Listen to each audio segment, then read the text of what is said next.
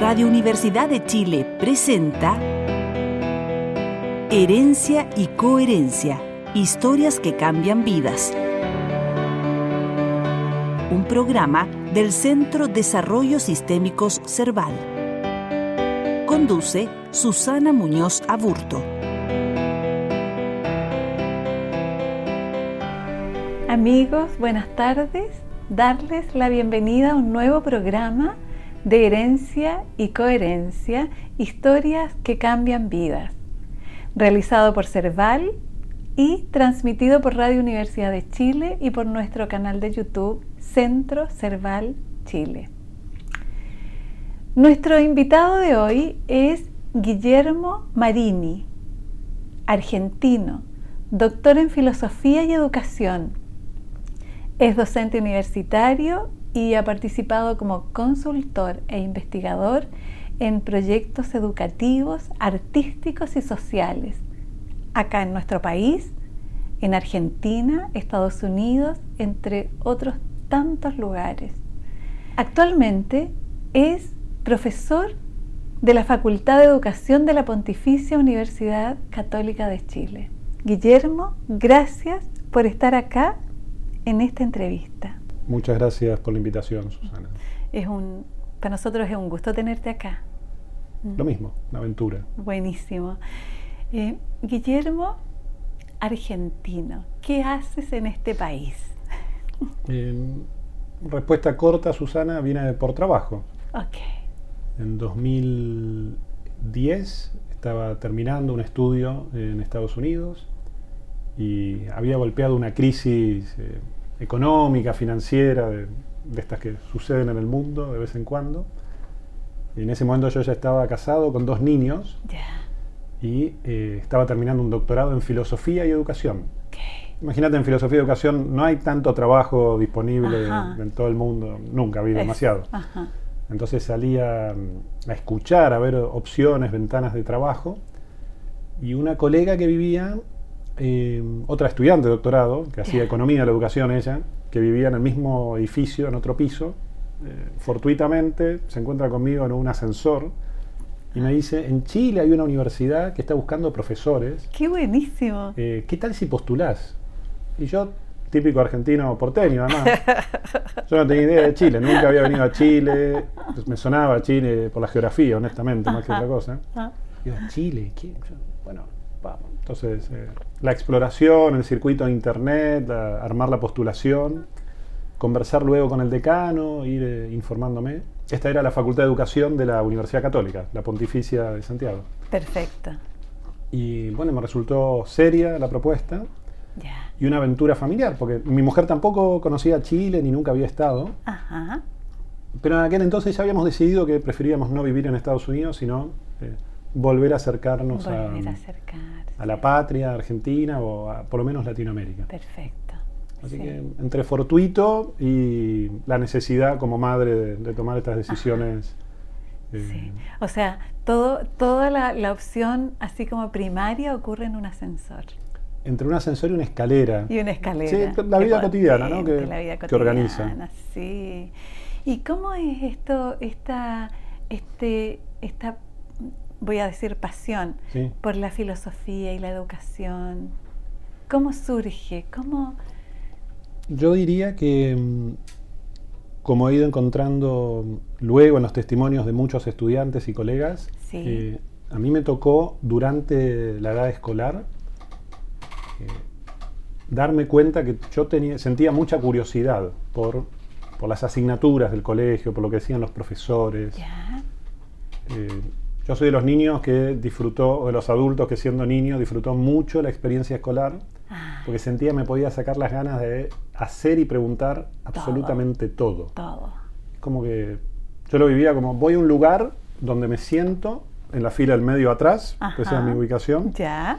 Y van pasando estas personas eh, muy interesantes que dicen sus temas, pero, pero que hay una especie de acuerdo tácito y es cuando yo tengo una pregunta, no importa lo extemporánea o inconexa que sea, ellos se sienten la obligación de responderme. Perfecto. Es como un, un lujo, ¿no? Como ahí aprovechar. Yo trato de, de, comunicárselo a mis niños y más. Me doy cuenta que no, no, todo el mundo siente lo mismo por la experiencia escolar.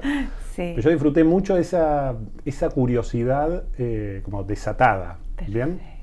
Sí. Y me fui dando cuenta a lo largo del tiempo que hay algo naturalmente filosófico Ajá. en la curiosidad, porque creo que todas las personas somos filósofos naturalmente, todos tenemos un, como, como la etimología eh, primordial de la palabra, este, este amor, este gusto por Ajá. conocer, por, por saborear lo sabroso de la vida, lo tenemos todas las personas. El filósofo que luego estudia profesionalmente hace otro tipo de tarea, pero no debiera romper nunca esta, esta curiosidad primordial. Esa fuente. Claro, es la fuente donde Mm. uno, de donde abreva el- gusto por la vida. Eh, volviendo al anterior, me fui dando cuenta que en el, en el orden del- de las asignaturas escolares, en filosofía, había una opción más, más seria y más dedicada a preguntarse, a explorar, a ir conociendo. Y, y luego, bueno, tom- tomé esa opción profesional, de, hacer foco. ¿Y cómo se vivió estas opciones en tu mundo familiar? En tu familia de origen, tu Ah, madre, tu no, padre. Terrible, fue una cuestión también dramática. Esto, bueno, sí, acá hay eco, eco a lo largo de la historia. Ok. Pues yo soy el menor de cuatro varones. Ya. Eh, mi padre muy mayor, yo soy hijo de su segundo matrimonio. Ajá. Mi padre este año cumpliría 100 años. Oh, Él fue de 1922, ya. ahora estaría cumpliendo 100. El primero de agosto cumpliría 100. Entonces, eh, él muy mayor, mis tres hermanos de la misma madre, del mismo padre, también Sí. mayores que yo, ingenieros y economistas. Ya. Entonces, yo que empiezo a plantear esta, esta, empiezo a insinuar a los 13, 14 que entre la filosofía, las artes y la dimensión estética también hay, hay sí. intereses y ellos ven que yo me empiezo a quedar en, en la hora de teatro, que me empiezo a encerrar en la habitación escuchando música, que empiezo a leer. Me dicen, bueno, yo creo que, no, no afortunadamente, pero se dio la coyuntura que mi padre falleció antes que yo tomara la opción profesional, porque creo que él no, o sea, hubiéramos tenido una larga discusión. De más. Si bien él alcanzó a verme haciendo algún tipo de, de obra de teatro, de musical, él, él vio algo de eso, ¿sí? Pero y le, se sonreía, le parecía una, sonreía. una extrañeza simpática. Nunca lo conversamos en clave profesional. Ok. Pero mis otros tres hermanos, eh, a quienes yo comprendo como, como hermano, ahora como padre, como colega, como alguien que tiene que dar consejo a los más jóvenes, Ajá. Me decían Guillermo, Willy, me, me- me Willy. dice, dice, Willy, que estudiate algo que te, que te dé de comer Ya. y después hace filosofía, arte, después hace lo que querés, pero... Entonces, la opción, esto es simpático, pero la opción concreta es sé ingeniero. Es- ese era el, el Claro, mandato. sé ingeniero. El mandato Sí. tácito. Hay algo interesante, ¿no? Con los hermanos, esta cierta complicidad que hay, con muy buena relación que mantengo. Ajá. Yo decía, bueno, suponete que vos querés que yo sea ingeniero. eh, ¿qué- ¿De qué trabaja un ingeniero?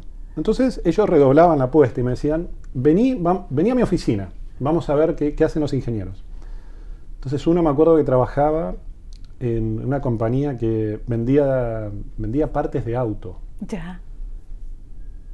Bueno, a mí me parecía honestamente muy aburrido el trabajo, porque era estar como delante de un, eh, de un mesón, de una mesa con un computador, Sí. viendo códigos para... El, el objetivo del trabajo era eh, comprar una parte de un auto a un cierto precio y venderla A otro precio. a otro. Y la lógica del trabajo era hacer dinero vendiendo piezas de autos. Entonces a mí honestamente no me inspiraba mucho. Yo entiendo, por suerte hay gente que hace eso porque yo tengo Sí. auto, lo necesito y muchas personas tienen auto.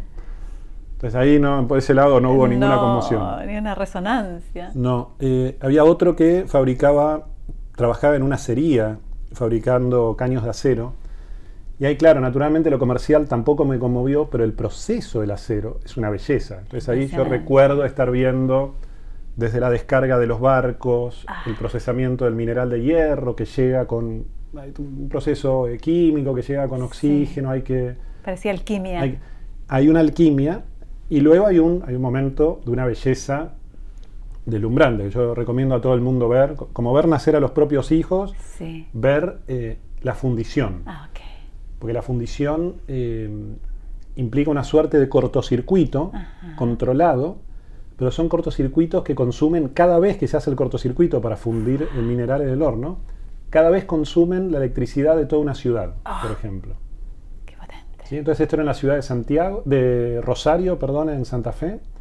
Una ciudad periférica de, de Argentina, pero mediana, yo diría como suponete Talca. Cada vez que aprietan, el- cada vez que funden un horno, es toda la electricidad Talca. Una Y eso está pasando todos los días, todo el año. No se pueden apagar esos hornos, porque si se apaga el mineral se, se solidifica Claro, dentro y ahí claro. se pierde el horno. Ajá. Entonces, el hecho estético de ese, ese trabajo ingeniero me fascinó. Pero claro, con el tiempo me cuenta, me fascinó la, El proceso. la dimensión, el proceso, la estética, el Sí. calor, ¿no? un, un mundo. Ajá. Bueno, no hubo suerte con la ingeniería. y mi madre, eh, sabia y valiente, eh, me insistió, haz lo que vos quieras. Sí, O sea, tus hermanos, no me decía, tus hermanos son de piedra, pero tus hermanos no son tu padre.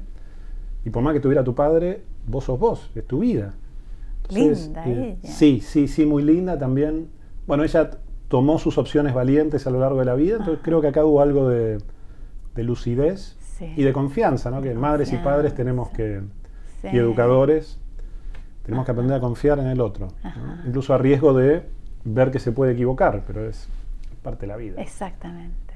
Eh, así que ese yo diría fue el itinerario familiar Ajá. y por esta opción de entrar a estudiar filosofía. Al día de hoy creo que para mis hermanos esto es como una suerte de hipismo encubierto. Ven que sobrevivo, no- que no les pido, no, no les estoy mendigando comida.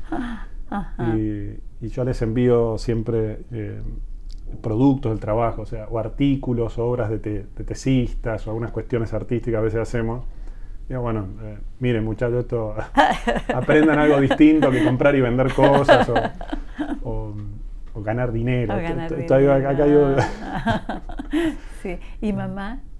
¿Qué, qué, y mi madre... cómo, cómo se vivió esta, esta opción profesional? y- La opción profesional con muchísimo apoyo, Ajá. honestamente, mucho, mucho apoyo.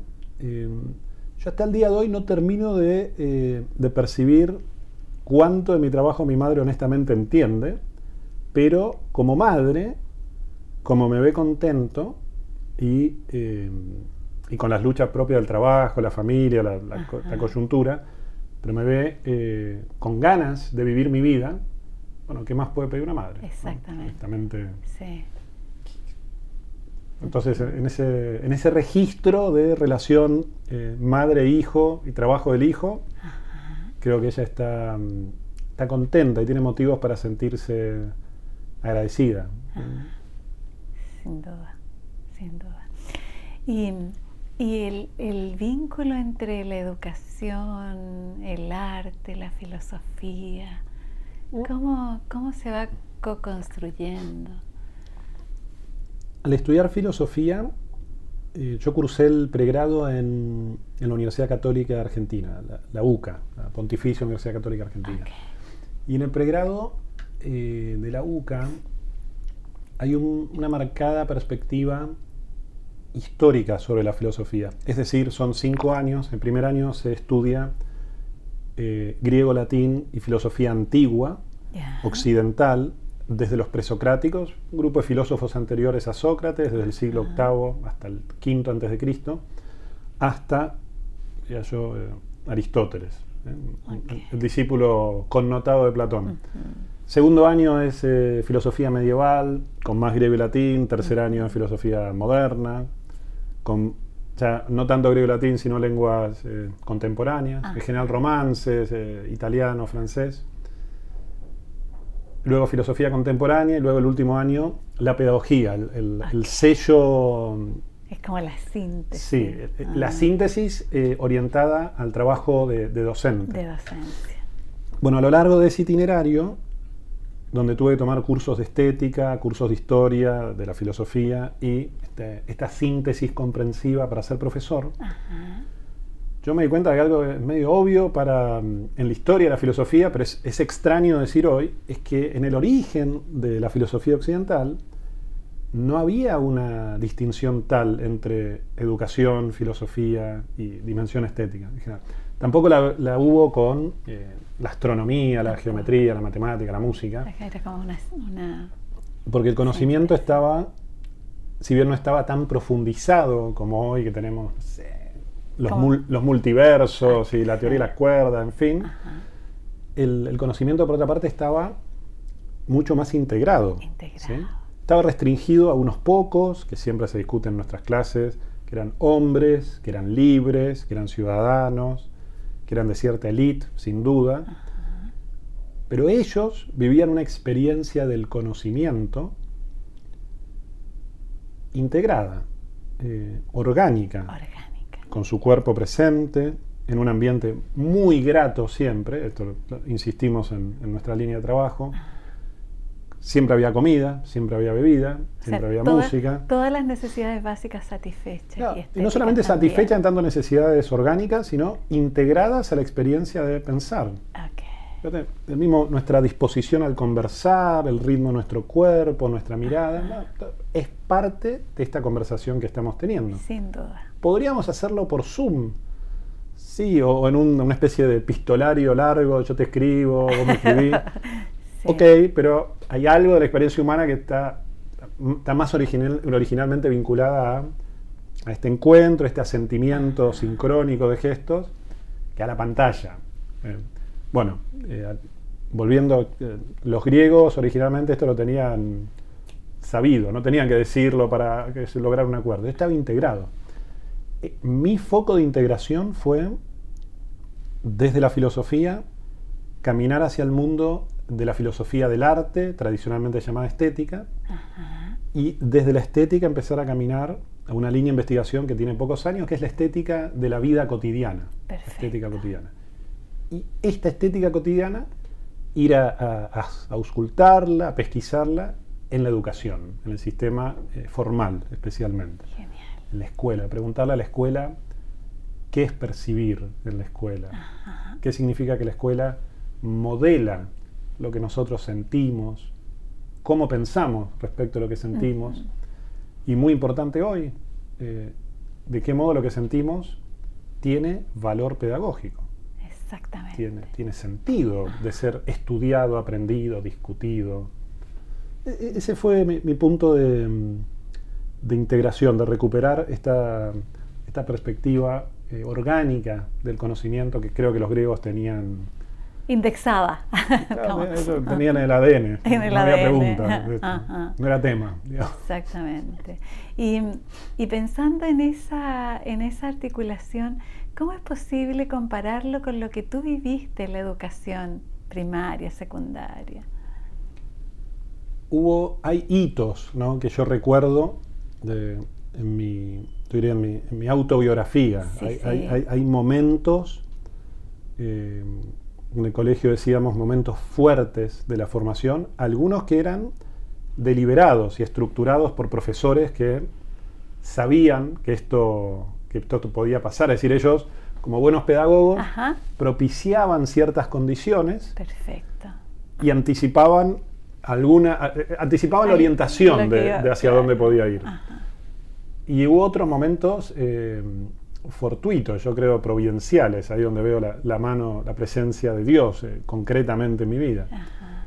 Los momentos estructurados fuertes, yo diría que en mi colegio fueron eh, actividades como campamentos, Vale. como salidas eh, en comunidad. Le- hacíamos misión, trabajo de, de- entre social y religioso, catequístico, en, unas comunidades cercanas a Buenos Aires. Eso como estructurado. Bueno, obviamente los cursos de... No cursos, eran talleres de música o de comedia musical y, y el deporte. Claro, por eso yo insisto, yo reconozco que, que disfruté el colegio, porque podía Sí. ser comedia musical, tener un profesor que nos daba mm, cultura latina y después jugábamos al rugby, donde ahí cu- cualquier energía que hubiera quedado redundante, ociosa, ahí teníamos la, la- o sea, Exactamente. autorización para golpearnos con, dentro del reglamento, para golpearnos con Mm. todas las ganas en, en una contienda honorable. En una contienda honorable. Sí. Y luego, eso como, como momentos estructurados. Y luego momentos, eh, yo digo, providenciales, pero es decir, que no había que no había un control eh, anticipado por, profesores. Eh, bueno, tenía que ver, creo, primero diría el grupo de amigos, las situaciones de los amigos, las familias de los amigos, este, este, encuentro de otros que es tan importante en la escuela. Hay gente que mira mal a la escuela por la dimensión de socialización, porque dice, bueno, uno puede socializar en la calle. Pero en la escuela vos de alguna manera estás obligado a mantenerte en este curso por unos años, un tiempo, y, hay algo de verdadero desarrollo fraternal. Es cierto que la fraternidad se acuña en casa, se, empieza en, la familia, pero este puente que, ocupa la, institución escolar, de ser una, una, suerte de movimiento entre la fraternidad familiar y la fraternidad social y política, es maravilloso. Y de vuelta, hay que confiar, porque puede salir mal ese experimento. Yo tuve buenos amigos que me, mostraron otras opciones de vida, otras experiencias, em, otras lecturas, otras artes, otras preguntas. Sí. Eso voy a tomar té. Sí, tómate. Mm. y esos momentos providenciales, fuertes, no estructurados. Es como yo diría los amigos. Los amigos. Los amigos. Y luego en, em, en anidados en alguno de los momentos estructurados, algunas, y algunas instancias de, em, por ejemplo, en teatro, en comedia musical, haber estado em, actuando o haciendo algún tipo de performance donde sos consciente de a ratos que estás en esta situación también descrita de, flow, de fluidez, de, síntesis completa. Lo que ya sabemos que no tiene tanto sentido poner en palabras, pero sabemos a lo que nos referimos, ¿no? De, esta conciencia de unidad plena con uno mismo. Perfecto. Eso en, el teatro, en la comedia musical, eh, claro, he tenido la, la gracia y la oportunidad de sentirlo y poder identificarlo. En las experiencias de misión, una, una, conversación que tuve con una chica que frecuentemente me acuerdo a lo largo de la vida. no te digo todos los días, pero todos los meses recuerdo este tipo, esta conversación. Misionamos en un, en un sector de, Buenos Aires que se llama El Delta. Perfecto. Es un delta, literalmente, es un, grupo de islas que se están moviendo entre Buenos Aires y Uruguay, entre la provincia de Buenos Aires y, y el país de Uruguay. Sí. En este delta, hace 30 años, bueno, no había ni agua potable, ni electricidad, ni gas, ni hospital, ni policía, como una especie de situación eh, básica, con muchas familias de madereros, que viven en casas eh, sobre palafitos, como en el sur de Chile, sí. Porque el río de la Plata, que es el, río en el cual navegan estas islas, claro, sube y el río de la Plata tiene una oscilación de más o menos 3 metros ah. durante, en la época de, extrema subida y extrema bajada. Entonces, si vos no construís arriba de los 3 metros, vas a estar navegando en algún claro, momento. Claro. una situación donde hay, obviamente, eh, mucha, mucha miseria material, algunas miserias humanas, como las que no hace falta irse al delta para conocer, en la ciudad también están entonces yo recuerdo estar con una señora, con sus hijos, siempre hay mucho barro, todo, el mundo en general embarrado por la situación, con muchos mosquitos y animales sueltos. Yo recuerdo estar ahí parado en el barro, em, invitando a esta, esta chica, ahora sería más chica que yo, debería tener, ella debería tener como 25 y yo tenía 15, una mamá con muchos niños corriendo.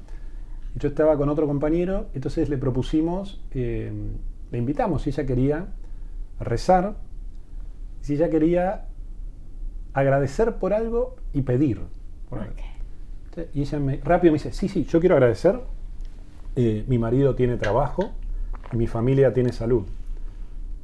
Ok, buenísimo. Y entonces acá viene la expectativa que este encuentro cambió en mi vida. Yo le pregunto, ¿y qué quieres pedir?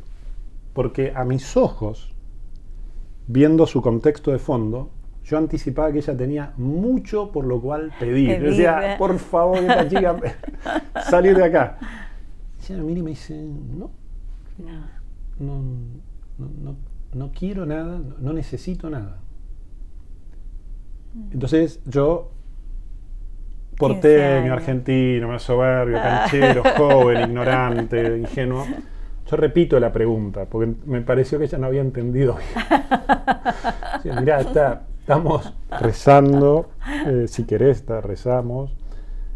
Y este es un buen momento para que vos, si querés, con total libertad y, desprendimiento, mm. pidas lo que quieras.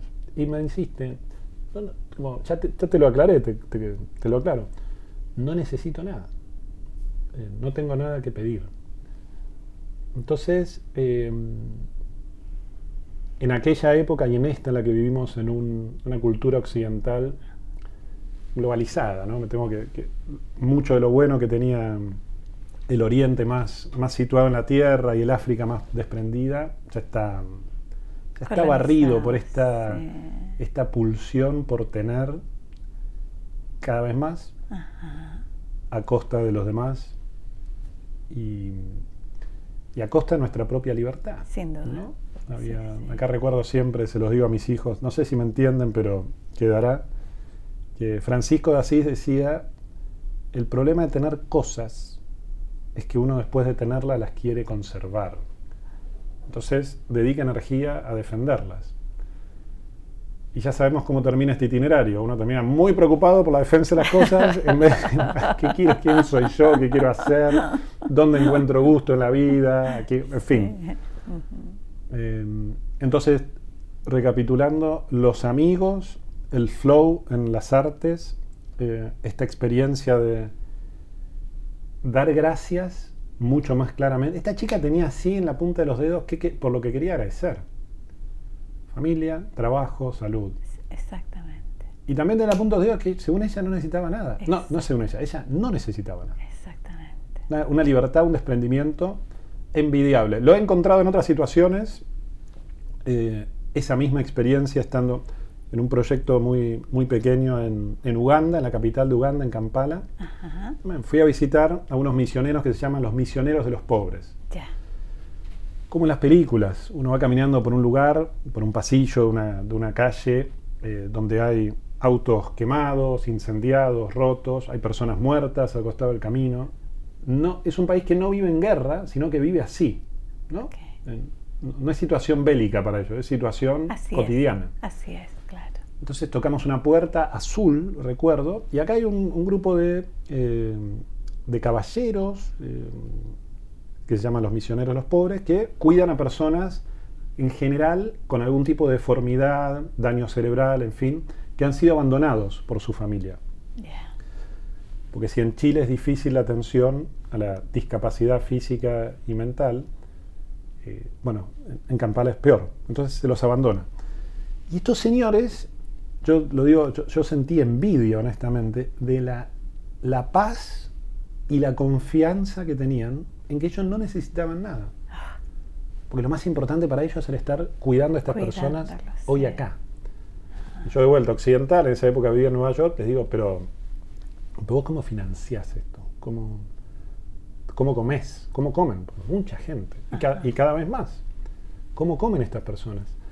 me decían algo así como, oh, mira, hoy, hoy tenemos comida. Eh, nos, llegan, nos llegan donaciones, hay gente que nos ayuda. Eh, estamos hoy acá. De vuelta, no necesitamos nada. Gracias, no necesitamos nada. Demos gracias, me decían, demos gracias por tu visita. bueno. Lindo. Como, esos hitos ¿no? que, se van como reeditando en, clave distinta, pero el, patrón que yo siento que a mí me conmueve o me dejo conmover tiene que ver con esta cierto desprendimiento que, yo no poseo en ese grado, pero lo identifico como algo que es, es y quiero que sea importante en mi vida. Sin duda asociado a esto de la libertad, ¿no? Como libertad. Una libertad. Total, total. Envidiable, creo, para, el, este mundo que vivimos. Guillermo, ¿y el vacío? ¿Qué significa el vacío para ti? E, este es uno de los temas que incluso trabajamos profesionalmente, el vacío. Lo primero que pensé con vacío fue eh, el dolor, la experiencia de, de pérdida, de fracaso. Em,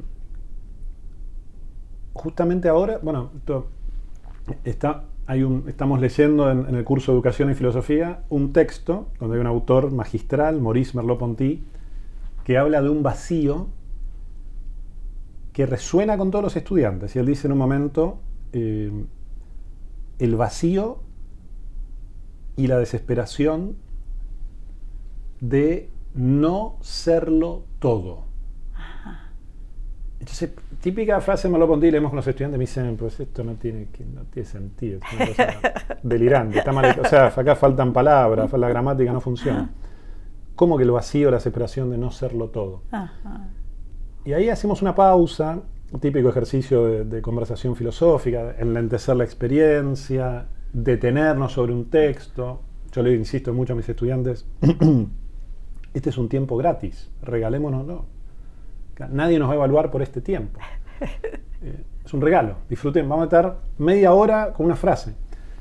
Y ellos se dan cuenta que asociado a esta descripción que yo hacía de la cultura imperante, de esta cultura que nos devora por tener cosas y no ser tan libres nosotros,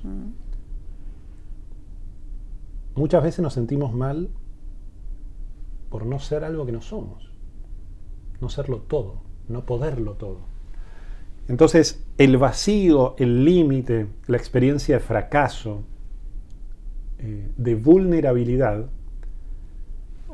es casi la contracara necesaria de todos estos hitos que yo he vivido en mi vida como, como formativos. Perfecto. Eh, un autor muy importante me ayuda a pensarlo, Michel Montaigne, el padre del ensayo filosófico, un hombre de 1580 que se deprimió porque murió su padre y su mejor amigo el, mismo año, se fue a vivir una torre 20 años y a escribir sus famosos ensayos. Y una de las, de las nociones más importantes que he encontrado en, Montaigne, que le he aplicado y me la, he recordado en la vida en distintos momentos, tiene que ver con la muerte. Con la muerte. Em, en, nuestra, en nuestra época casi que no existe peor vacío que la muerte. Y yo creo que un gesto elocuente para demostrar que es, de los peores vacíos es que a la muerte se la, la, hemos ido em, transformando en un eufemismo. La gente dice, se fue. Se nos fue, se murió un colega hace poco. Se fue fulano. Yo digo, ¿cómo que se fue? Se murió. No se pone nada, se murió. Hay, un, hay algo de miedo, de, no sé si has visitado alguna vez estos jardines de paz. Vos vas ahí y parece como un campo de golf, todo perfecto, una suerte de, paraíso, pero medio inerte, hipercontrolado. Ahí como que no hay experiencia de fealdad, es como una belleza casi kitsch, por lo antinatural, que no, existen esos paisajes, salvo que los fabriquemos. Entonces, ¿qué es lo que dice Montaigne respecto de la muerte y el vacío extremo? Em, solamente te podés morir si estás vivo. Solamente te puedes morir si estás vivo. Que es obvio, pero creo que no, no, lo, asumimos eh, seriamente. Respecto, si tuviéramos que jugar con la idea de vacío, yo pienso que solamente hay posibilidad de ir llenándonos, em, porque hay un vacío que, que, nos permite avanzar. ¿no? Em, esto es en, clave religiosa, yo pienso en Francisco, en Francisco de Asís, que habla de la hermana muerte. Es decir, eh, parte de nuestra vida. No es que todos nos vamos a morir y se va a acabar ahí. Eh, todos nos vamos a morir y esto es parte de lo que todos vamos a hacer. se siente distinto de estar acá conversando y tomando un té. O me imagino que se va a sentir distinto. Pero es otra de las relaciones y otra de las experiencias que nos toca vivir.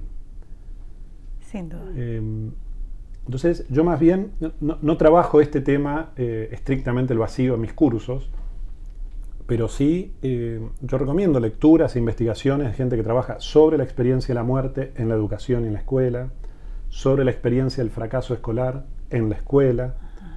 Recuerdo un colega en Estados Unidos eh, que investigaba mucho en contra del argumento de aumentar el autoestima excesivamente a los estudiantes. Decía, si uno aumenta excesivamente, ¿quiénes son las personas que... Eh, él lo asociaba a grandes criminales y, personas que terminan disociadas de la realidad, vulnerando los, de, los derechos de otros. Personas que tienen una autoestima desconectada de la realidad. Entonces, ¿cómo, cómo, cómo eh, logro una autoestima... ¿Cómo conversa eso? Eh, una autoestima armónica, centrada. Bueno, reconociendo que no soy ni el mejor de todos, pero tampoco el peor. Ahora, esto quiere decir que hay que asumir tanto el vacío como la plenitud. El flow, que a mí me conmueve y me sigue, me sigue llenando, como eh, el, el, bloqueo de escritor, que yo a veces sufro porque tengo que escribir, es parte de lo que me gusta hacer y disfruto, y también el producto que tengo que lograr académicamente para avanzar mi carrera. Entonces, debo escribir. Ah. ¿Quiero escribir? Sí, Pero hay veces que debo. Entonces, vivo esa tensión, ese vacío, el vacío, o sea, dramático para todos los que escuchen esto, la hoja en blanco, el que escribe. ¿no? O la, decir, como la idea, uno sabe que sabe que quiere escribir algo, pero, pero, honestamente incluso a veces los profesionales ni siquiera sabemos qué queremos escribir. Eh, una especie de, limbo del ser. Creo que lo humano y lo sano es asumir esa situación de, limbo como parte de la experiencia de ser persona humana. Sin duda. Sí. Por eso que la muerte es importante como materia de investigación propia, de la propia vida. Y por eso el fracaso, el fracaso escolar, el error, los problemas de clima y violencia que ahora nos están azotando, son parte de la experiencia. Yo no quiero que nadie, o sea, seamos, seamos claros, no, no, quiero, no propicio que mis hijos eh, sean violentados en la escuela, no quiero que la pasen mal, no quiero que los traten mal, que le pongan malas notas, que los reten. Pero sé que ello es, eh, es parte de la vida. Hay extremos, claro, vamos al extremo criminal, alguien le pega a mi hijo en la escuela, no, te, saco registro. Pero el dolor, la frustración e incluso la violencia, bueno, es parte de la vida humana. sin propiciarla sádicamente, asumámosla cuando viene. Exactamente. No, le quitemos el cuerpo a, a, la herida, al golpe. Los asiáticos, muchas filosofías asiáticas, muchas aproximaciones a la pedagogía oriental, tienen esto, ¿no? Tengo un colega que me habla del, eh, yo creo que es el, no te quiero engañar, es el jiu-jitsu, hay algún tipo de arte marcial cuya premisa fundamental tiene que ver con transformar una fuerza que viene hacia vos como agresivamente en una devolución. es parte de la vida. Es parte de la vida. ¿no? Es la parte más feliz ni más agradable, pero... Pero ahí está. Es la parte de donde vos podés tomar un, escalón hacia. Ajá, perfecto. Cómo se redirecciona, ¿no? cómo se redirecciona. Lo que dicen ahora de los millennials tan livianamente, pero yo creo que hay, algo de cierto, honestamente, la capacidad mm, a tolerar la frustración, ah. a que te reten, a que te pongan algo debajo de siete, a que te digan que puede mejorar. Mm. Yo le digo a mis estudiantes, eh, es importante salir del aprobado desaprobado. Yo, yo les digo... De la polaridad. Claro, digo, todavía no o esto puede mejorar. Entonces, ¿cómo? ¿Qué nota es puede mejorar? Digo, puede mejorar es que hay espacio de mejora. No, usted me dice que no lo estoy haciendo bien. No, yo lo que te digo es que lo puedes hacer mejor. A propósito del vacío. Exactamente, cambia el foco. Claro, si vos te querés quedar en que no lo estás haciendo, o sea, te querés quedar adentro del vacío, hundiéndote, tu opción. Yo te estoy diciendo que hay vacío por delante, hay vacío para completar. ¿Bien? Genial. Para seguir avanzando. Genial. Eh, claro. Guillermo, ¿y la vivencia o la percepción del cuerpo humano? Tu cuerpo y el, cuerpo humano, así como a propósito que hemos hablado de lo orgánico, de estas experiencias con cuerpo, de los encuentros. Sí. La experiencia de cuerpo, em, vivimos una época fragmentada respecto a experiencias de cuerpo. Fíjate que cada vez más hay conciencia de la relevancia del cuerpo, de que nosotros somos cuerpo, de que cuerpo, como dice eh, Maurice Merleau-Ponty, el cuerpo está hecho del mismo tejido que la realidad. esto con los años, esto me lo ponti mediados del siglo pasado, pero con los años se ha descubierto que eh, la materialidad de mi mano fundiéndose a este material, hay motivos eh, físicos y químicos para demostrar que, que son, son, los mismos elementos de la composición del universo. Pero en términos de, de energía, de, de, conexión de sentido, también hay acá un argumento filosófico, ¿sí? de ser parte de, de, esto mismo, de este cosmos que, este comentaban los griegos, este, sí. este orden. Entonces, hemos avanzado mucho recuperando la conciencia de un cuerpo real, que somos nosotros. No dispositivo puramente cognitivo, no máquina, no control remoto. Lo peligroso en nuestra época es que este discurso, que está vivenciado en, en algunas ciencias eh, humanas, en algunas prácticas, en algunas filosofías, cuando ingresás al sistema escolar, que es el ámbito en que yo trabajo e investigo, uh -huh. allí, este sistema que toma a los niños por lo menos durante 12 años, de los primeros 12 años de su vida, que tiene un carácter de, de modelamiento y formación importante, en el sistema escolar el cuerpo lamentablemente está, eh, está comprendido y está vivido como eh, el dispositivo que acarrea al órgano cognitivo y especialmente a los ojos. Entonces cuando nosotros vemos que hay, hay discusiones científicas, hay metodologías, hay prácticas didácticas del siglo XXI hiper interesantes en todo el mundo, con modelos fascinantes, pero lo comparamos a cómo se ve una sala de clases en Chile y constatamos que tanto en Chile como en la mayoría de los países del mundo, hace 250 años que las salas se ven idénticas. Ah.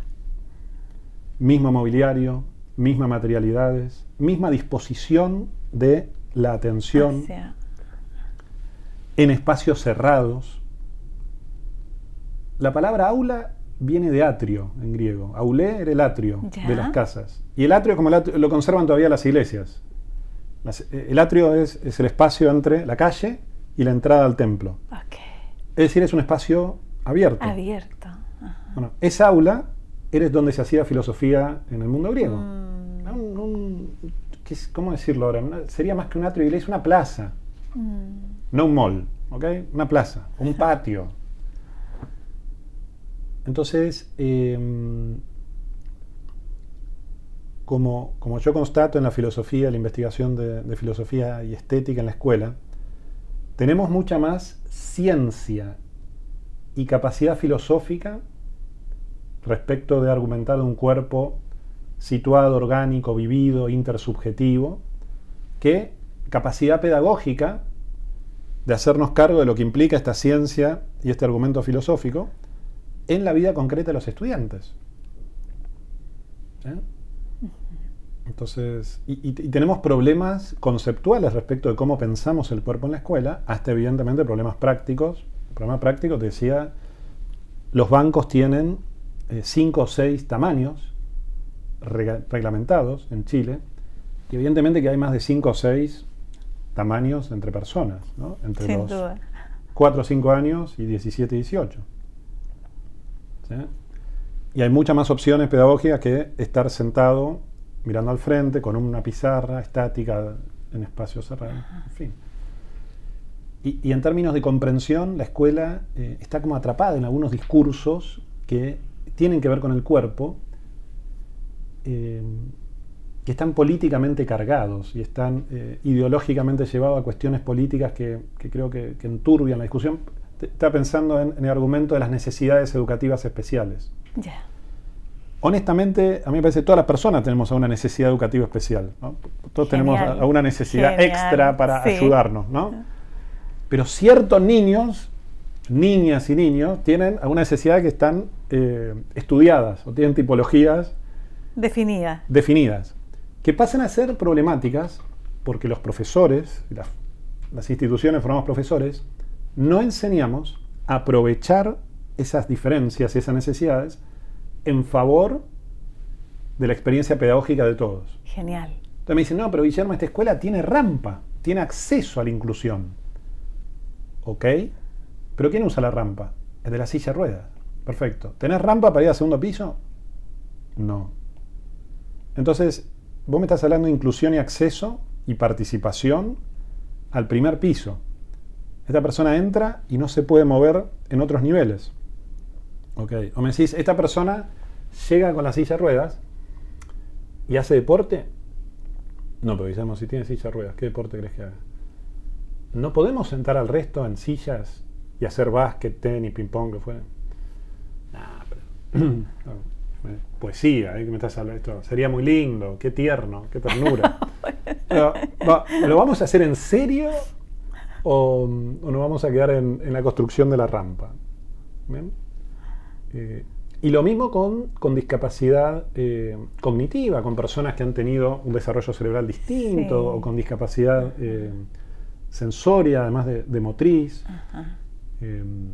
yo de las mejores clases de filosofía que he dado recuerdo con un estudiante eh, que era, era sorda y muda, entonces trabajaba con lenguaje de señas. Okay. Y había, leíamos República de Platón y había una intérprete que, eh, que le, le, explicaba a este estudiante nuestra conversación y diálogo y luego nos explicaba a, ella, a nosotros, el resto del curso, lo que este estudiante pensaba. Perfecto. Entonces, hemos encontrado que hay gestos que, eh, como todo gesto, tiene una carga simbólica, metafórica rica. Entonces había gestos que expliquen, yo no, no, me acuerdo del gesto, no, no, te quiero mentir cuál era, pero el gesto de búho es, es, importante para Platón en la República eh, el argumento de que el ser humano es una especie de búho que necesita, eh, que solamente puede mirar la realidad con poquita luz, porque la realidad es tan brillante tan, tan verdadera, tan fulgurante para Platón, que si, si la queremos ver de frente, nos cegamos,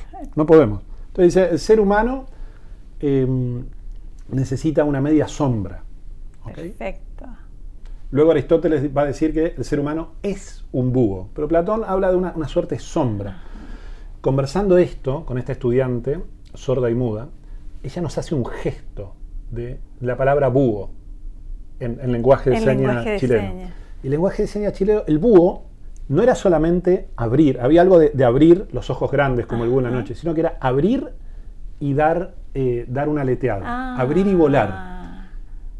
Entonces, la idea de abrir y volar fue tan elocuente para explicar lo que Platón quería decir. Yo como profesor no terminaba de poder argumentar y na, ni el resto de los estudiantes no podía. Pero que abrir, abrir y dar aleteo Ajá.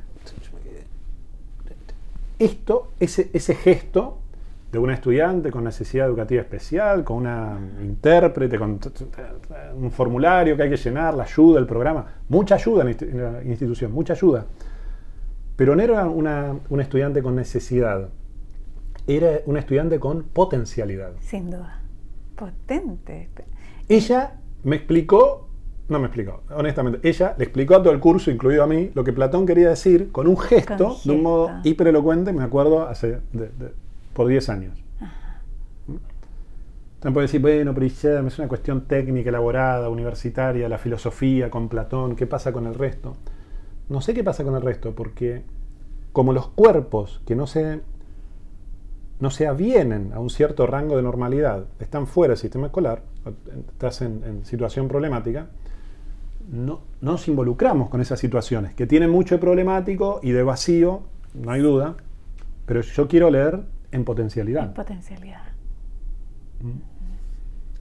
Entonces, el aleteo. El aleteo. Yo te digo, tema de cuerpo, cuerpo y educación, eh, una fractura peligrosa. Mm. Filosófica y científicamente, avances siderales. Mm. ¿sí? Investigación, pero llorás de la emoción, Mm. en fin. Gente, que, gente amputada que trabajando con el, el, el miembro sano, todavía existente, puede volver a sentir este. Fin. Neurofenomenología de avanzada siglo XX con robótica, es increíble.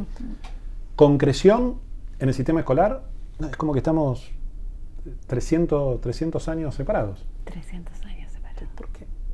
Yo a veces doy este tipo de argumentos, leemos estos autores, Merleau-Ponty, que la neurofenomenología, que Varela, que la investigación estética. Y un estudiante me dice, pero Guillermo,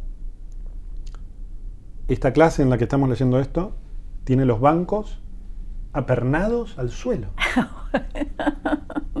Entonces, Guillermo, yo quiero trabajar con la persona que tengo a un lado del otro, como que termino con tortícolis. Claro, hay, hay, una, hay una responsabilidad, eh, ¿cómo decirlo? Complicidad, ah. un poco tóxica. A una inercia que es como que se sostiene. La escuela mm. ha resistido exitosamente al cambio edilicio, físico, de distribución del horario.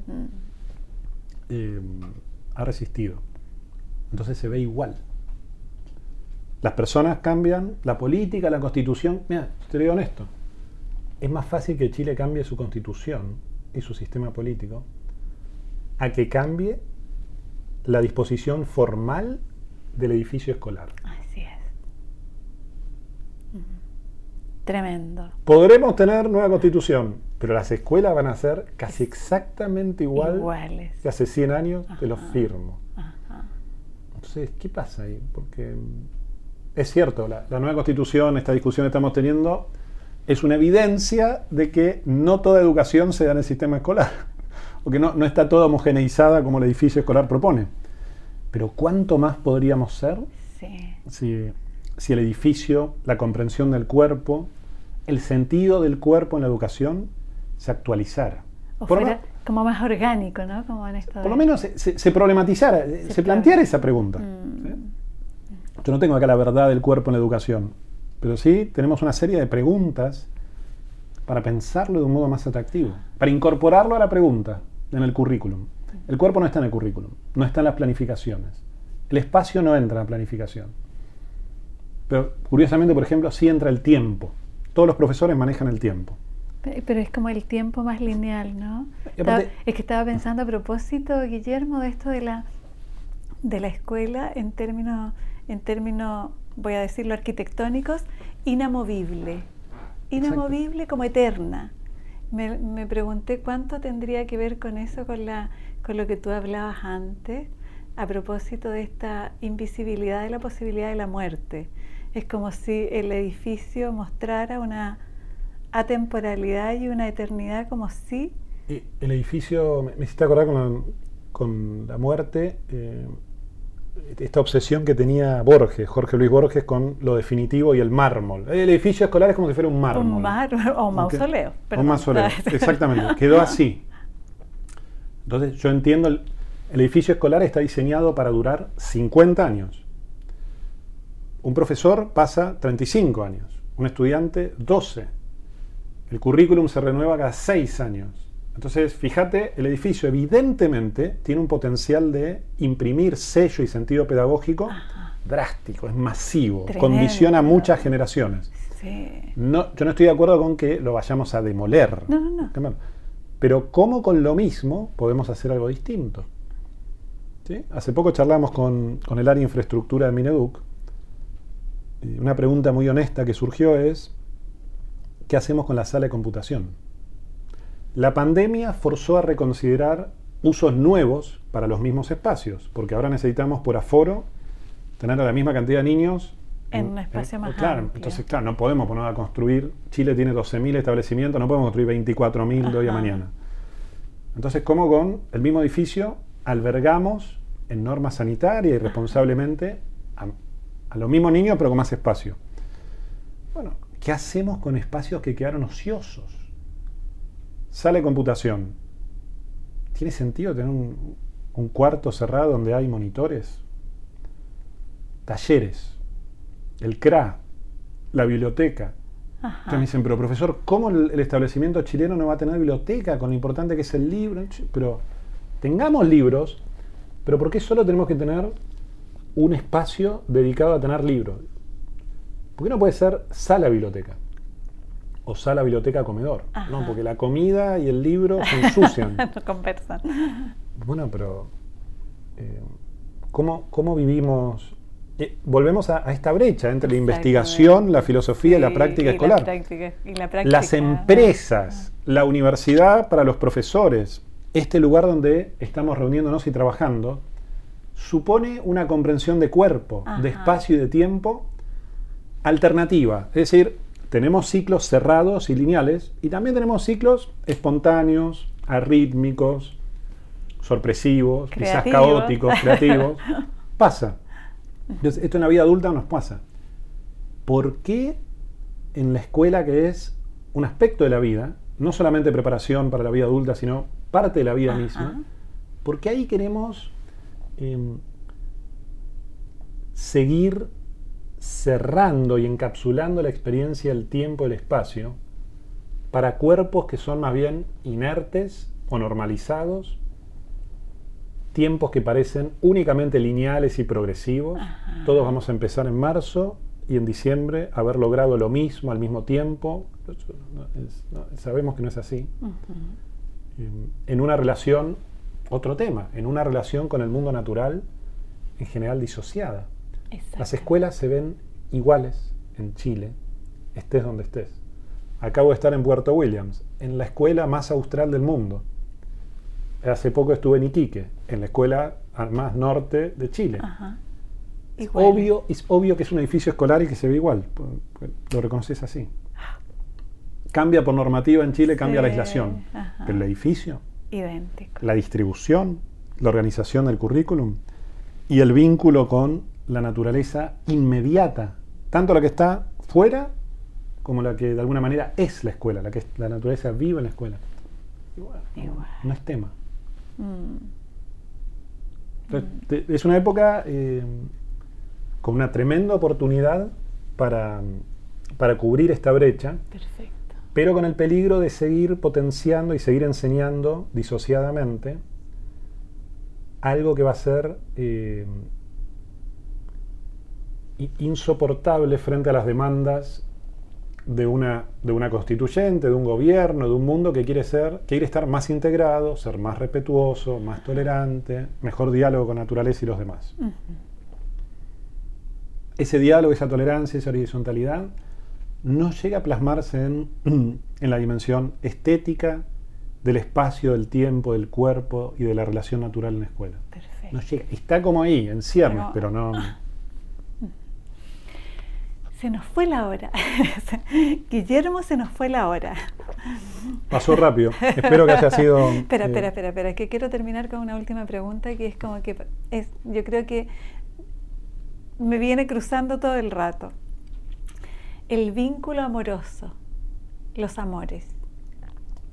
Bueno, yo tengo, tengo la suerte, de esto que doy gracias casi todos los días, Ajá, de eh, mi señora, María Dolores.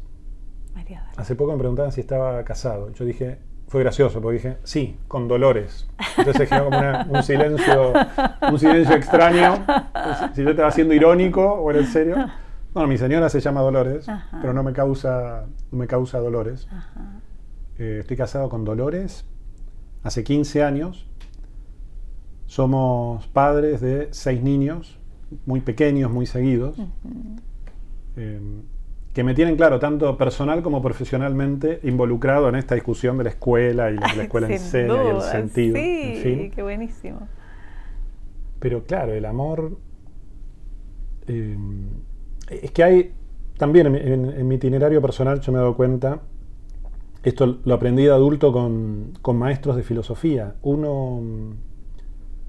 Uno en- verdaderamente uno se acerca a lo bello eh, en, en tanto algo amable. Eh, no podemos amar nada que no consideremos bello, honestamente. Claro, está la pregunta, bueno, ¿qué, qué se entiende por belleza? Pero hay, hay una, mm, como decíamos respecto al flow, hay, hay algo que, está, que tiene mucho más sentido de atreverse a experimentar y descubrir que, que argumentar Perfecto. de un modo técnico filosófico. Genial. Sí, sí, me gusta eso. No podemos amar nada que consideremos que no podemos amar nada que no consideremos bello. Y afirmativamente, solamente amamos la belleza, lo que consideramos bello. Perfecto. Bien. Entonces, claro, bello, mi mujer, yo siempre digo, lo primero que vi en mi mujer fueron sus piernas, por la situación, por, la escalera en la que estaba bajando, si esa, situación, ¿no? Yo estaba ahí, yo estaba en un edificio con un ángulo, lo primero que vi fue las piernas, Entonces, mis hijos ahora se ponen rojo cuando cuento esto, pero la, mayor, la adolescente, dice yo, papá, como las piernas de mamá. Digo, pero no, primero, vi las piernas, me gustaron las piernas. las piernas eran bellas. Pero claro, está la belleza con los años de la relación, de, ser mamá y papá, del parto, de la complicidad, bueno, y de los dos. Esa belleza que, que se acuña eh, a través del sufrimiento, los dolores, los problemas, la, vida. La vida. Esa parte, Perfecto. Guillermo, muchas gracias por esta preciosa entrevista. Gracias, Susana, por la conversación. Radio Universidad de Chile presentó Herencia y Coherencia, historias que cambian vidas.